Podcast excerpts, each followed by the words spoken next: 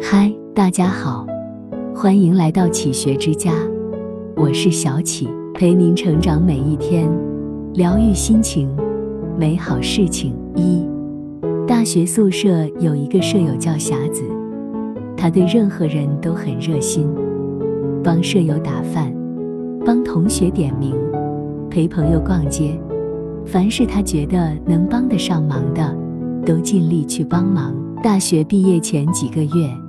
他突然来找我借钱，我有些诧异。他条件不错，基本不缺钱，干嘛要借钱呢？他跟我解释说，他的一个朋友 C 君找他借一万块钱，但是他没有那么多，就想着找几个比较要好的朋友，把钱凑齐了借给 C 君。我问，你没钱干嘛还要答应别人？霞子说，我也想拒绝。可是找不到什么理由，而且他那么可怜，我也不忍心开口拒绝。C 君我也认识，跟霞子的关系只能算一般。霞子后来还是凑了钱借给 C 君，直到工作几年后，和霞子聊天中无意间说起 C 君，才知道 C 君至今只还了三千块钱。不会拒绝别人的人，其实是生病了。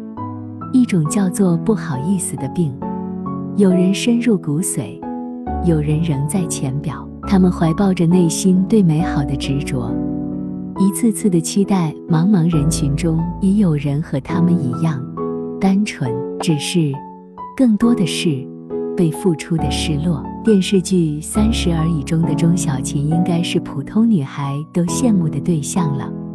老公在电视台工作。有着稳定的工作，自己的父母恩爱，时不时的还会来家里给他做顿饭，没有远嫁的烦恼，想家了随时就能回，没有公公婆婆在身边，不用考虑婆媳关系，这应该是抽中了人生的上上签了。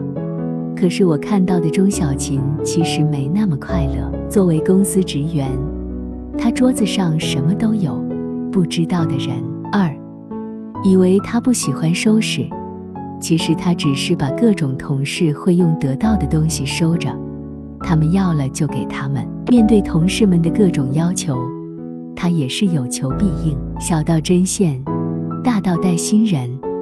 不仅会修咖啡机，甚至连坚果夹子都在抽屉里收着。钟小琴从来没有说过一个不字，她不会拒绝。做人一定要学会拒绝。如果你不会，那别人就会拼命对你提要求，会慢慢发现你需要操心的事情越来越多。不要成全了别人，恶心了自己。三，有一句话对我影响深远：在照顾他人的情绪之前，先照顾自己的情绪。你不是在蓄意伤害他人，你只是在保护自己。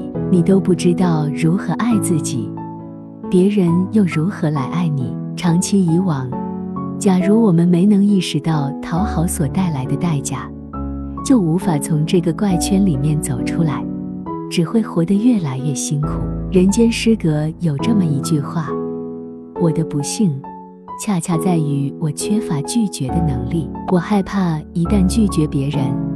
便会在彼此心里留下永远无法愈合的裂痕。如果我们一直去讨好别人、迎合别人，竭力想要融入社会和别人的圈子，渴望理解和认同，慢慢会迷失真实的自我。或许我们不敢拒绝，只是内心的恐惧，担心别人会不理你，会在背后说你坏话，排挤你。怎么会呢？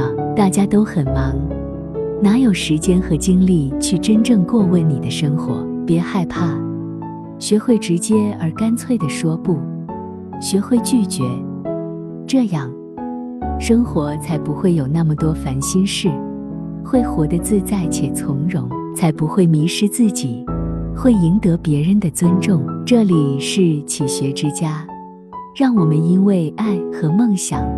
一起前行，更多精彩内容搜“起学之家”，关注我们就可以了。感谢收听，下期再见。